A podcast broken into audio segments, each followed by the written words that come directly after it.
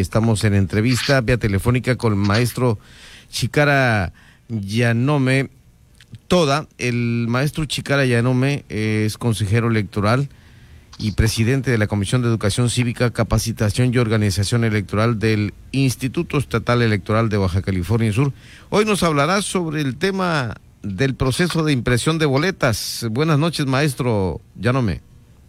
Eh, buenas noches, eh, Pedro. Muchas gracias eh, por, por, este espacio. Un saludo a toda tu audiencia aquí desde la Ciudad de México. Muchas gracias. Está, me imagino, con mucho trabajo en los talleres gráficos de México. Es correcto, estamos aquí en la Ciudad de México, salimos hace un par de horas de los talleres gráficos de México y pues para dar, eh, ahorita aprovechar este espacio para dar cuenta de los avances en este proceso electoral. Sí, ¿cuál es el proceso que se sigue para llegar hasta la impresión, maestro Llanome? Eh, eh, bueno, comentar que primero eh, este instituto re realiza el diseño de las boletas, eh, con los logotipos de los partidos, por supuesto, candidaturas comunes, candidatura independiente, coalición.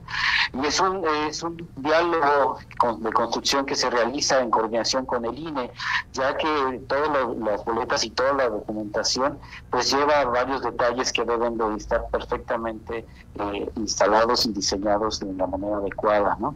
Posteriormente, eh, ya que se cuentan con todas estas validaciones en este proceso, se va, se envía a la empresa que hará la impresión. Hay que recordar que también hay un proceso donde debemos de ir mediante diversos acuerdos y todo eh, eh, definir, se van definiendo los nombres de todos y cada uno de los y las candidatas que van ya plasmados en las boletas. Eh, en ese sentido, antes de que empiece el trabajo, las autoridades electorales estatales pues revisamos la muestra, ¿no? También quiero recordar que hace unos días estuvieron aquí consejeros, consejeras, representaciones de las diversas fuerzas políticas para dar inicio ya a, este, a la impresión de las boletas, las cuales pues llevan diversos elementos de seguridad para evitar falsificaciones, ¿no? Y ahora sí, una vez comprobada todos esto, estos datos, dio inicio ya a la impresión que ahorita está en marcha. ¿Cuáles son esos elementos de seguridad de los cuales habla maestro Chicara? Sí, gracias. Bueno, importante señalar que este tiraje de se hace con papel seguridad, eh, muy parecido, eh, ciertas características que puede tener un billete incluso, ¿no? Tiene algunas fibras especiales, eh, unas fibras que son algunas visibles, otras no, no son a simple vista, no, no se pueden detectar todos estos detalles. Y bueno, son muchas medidas que se, de seguridad que se incluyeron durante, durante la impresión. Hay algunos de ellos que, bueno, justamente por temas de seguridad no puedo describir a detalle en su totalidad, pero sí puedo mencionar que es un papel muy, muy específico eh, tiene diversas marcas y como los que son curiosos han podido observar un, billete, pues, pues darán cuenta de que tiene unas características únicas. También quiero señalar que operativamente este proceso está custodiado en todo momento por las nuestras autoridades de, seguridad, de tanto federales como estatales, en fin. Eh, también hay que mencionar que se imprimen y se reparten el número exacto de boletas en las casillas.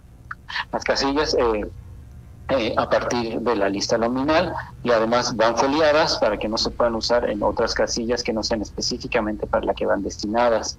Eh, bien lo comenta el consejero presidente del INE, eh, Lorenzo Córdoba, que la boleta electoral en México es uno de los documentos oficiales más seguros del país y cuenta con una serie de candados y dispositivos que las vuelven infalsificables. ¿no? Menciona él que la boleta electoral es una muestra fehaciente y palpable de que hoy en México pues ya no tiene ningún sentido desde hace varios años hablar de fraude electoral. Importantísimo todo esto que comenta maestro y en ese sentido, ¿cuántas boletas se imprimieron para esta próxima jornada electoral? Se, han, se imprimió un total de 1.877.340 boletas. Esto es para las tres elecciones. Estamos hablando, por supuesto, de la boleta para elección de gubernatura, la boleta para elección de diputaciones por eh, mayoría relativa y las boletas para elección de ayuntamiento.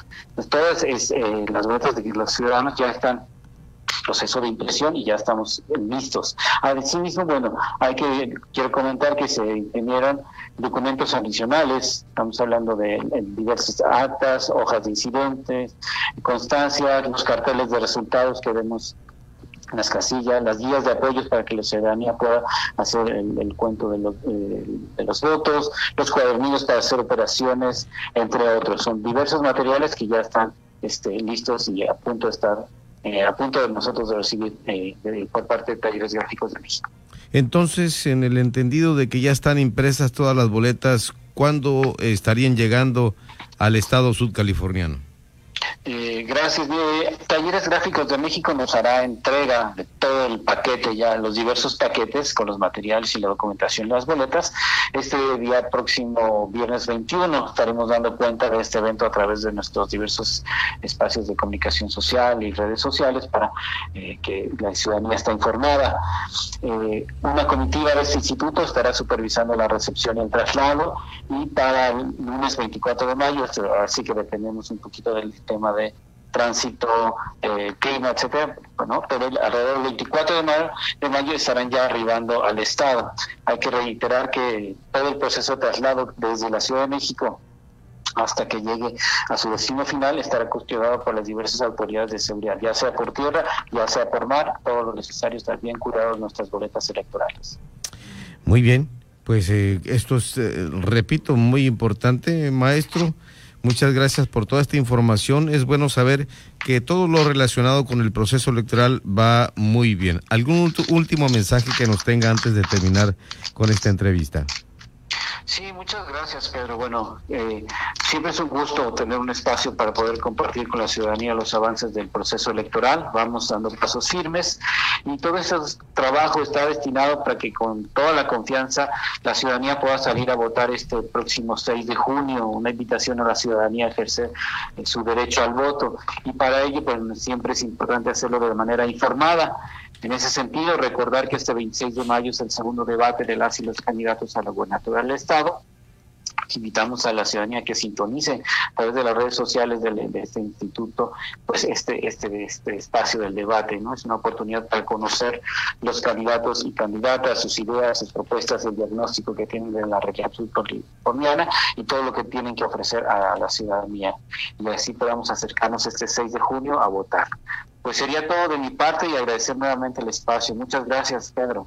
A usted, maestro Chicara Yanome Toda, consejero electoral y por supuesto presidente de la Comisión de Educación Cívica, Capacitación y Organización Electoral del Instituto Estatal de Baja California.